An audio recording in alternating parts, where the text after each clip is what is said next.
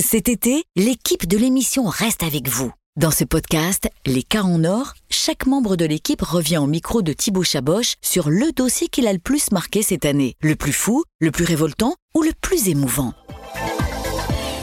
Salut Jean-Baptiste. Salut. Deuxième podcast en, ta compagnie cet été. T'étais passé une première fois. On avait reparlé du, grand, du fameux cas euh, de l'année de, Daniel. Là, deuxième cas euh, un peu marquant pour toi. Alors, toujours la même question avant même d'expliquer le, dossier. Pourquoi toi, tu as choisi de prendre, de prendre ce cas-là dans ce podcast? Pourquoi j'ai choisi ce dossier? Parce qu'on est encore sur une, une, aberration administrative. Euh, là, c'est assez marquant également, puisqu'on a le, dossier en fait d'une personne qui achète un terrain il met 40 000 euros dans un terrain, il se dit euh, voilà, c'est mon projet de vie avec ma famille, j'achète ce terrain pour ensuite faire construire ma maison. Ce monsieur achète, il sait que c'est un terrain qui est censé être constructif, forcément.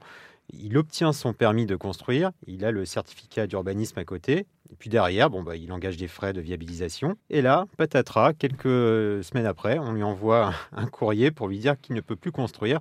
En fait, la, préfecture ne veut plus qu'il construise ici. On lui dit que c'est pas un terrain constructif finalement, parce qu'il y a une loi littorale, alors que tous ses voisins, eux, construisent. Enfin, ce qui est assez fou, c'est qu'il a signé tous les papiers avant. Il a été chez le notaire, il a déjà engagé des prêts, il a peut-être peut déjà avancé de l'argent, j'imagine, en plus. Exactement. Euh, plus de 43 000 euros investis, 43 000 euros investis entre l'achat du terrain, entre les frais de avec le notaire également. Donc euh, forcément, euh, c'est des pertes colossales pour, euh, pour quelqu'un de lambda. On lui annonce que du jour au lendemain, en fait, son terrain n'est pas constructible. Mais quel est, c'est, c'est quoi l'argument premier? Parce que en plus, il me semble qu'à côté, il y a une trentaine de maisons construites, dont une en plus qui, tu, me le confirmes, tu me dis si, j'ai tort, mais qui en plus est en construction juste à côté de son terrain et qui, elle, n'a eu aucun problème pour, pour se lancer. Exactement, c'est ça qui est aberrant. Celui, son voisin d'à côté, lui, peut construire sans problème. Tout le monde a construit euh, dans le secteur et on lui dit non, pour vous, il y a une loi littorale. Et donc, il ne faut plus construire. Alors qu'au départ, il y avait quand même un permis de construire qui était accepté par la mairie.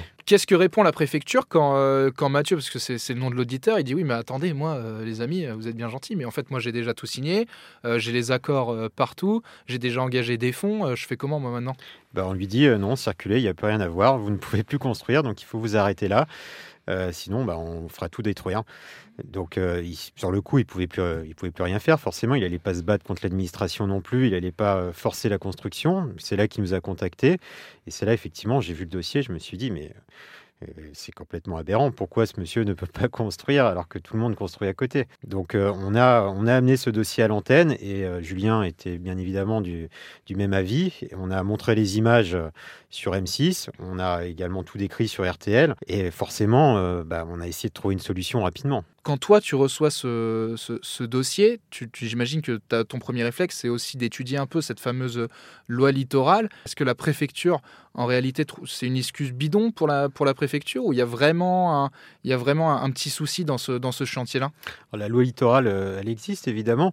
Euh, ceci étant, euh, il fallait peut-être la faire appliquer bien avant. Ce, monsieur a, eu son permis de construire de la mairie. La mairie a accepté euh, la construction de, tout un tas de, maisons dans un lieu dit euh, et euh, ça posait aucun problème à un moment donné. Mais du jour au lendemain, la, préfecture s'est réveillée, a envoyé ce courrier et a simplement voulu peut-être faire un exemple avec Mathieu. On ne sait pas si c'est ce qui a été voulu à l'époque, mais en tout cas, force est de constater que lui seul était impacté par cette décision.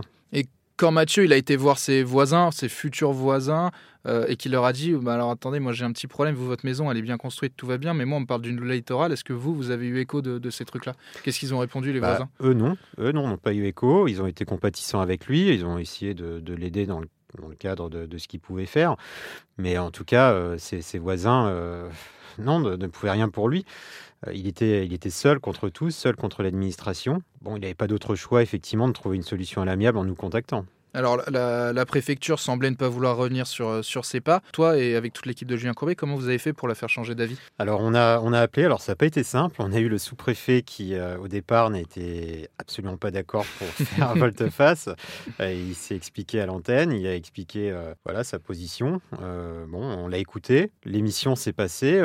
et ensuite, bah, on est revenu encore sur le dossier et puis, euh, et puis la position a évolué au fur et à mesure des jours. Et on a, eu des, informations de la part de notre auditeur Mathieu qui nous a rappelé pour nous dire eh ben, finalement, ils sont en train de réfléchir, ils vont peut-être changer d'avis. Donc en fait, en catimini, sans repasser par l'émission, bah, ils sont peut-être dit que euh, oui, ils sont allés trop loin et ils ont changé d'avis. Finalement, le, permis de construire a, de nouveau été accepté. Comment toi t'expliques que, la préfecture n'ait aucun, aucun scrupule à dire à une famille qui a tout signé, qui a tout fait dans, le, qui a tout fait dans, le, dans les règles, bah non, écoutez, euh, du jour au lendemain, euh, vous, la maison d'à côté. Moi, je reviens toujours à la même chose parce que c'est ça qui Moi, c'est toujours ça qui m'étonne. C'est quand tu racontes qu'il y a 30, 30, 30, maisons à côté qui sont construites et que là, on refuse pour quelques mètres carrés supplémentaires de construire à cause de cette loi littorale. Comment toi, t'expliques que la préfecture euh, n'ait aucun scrupule à, dire non à, cette famille?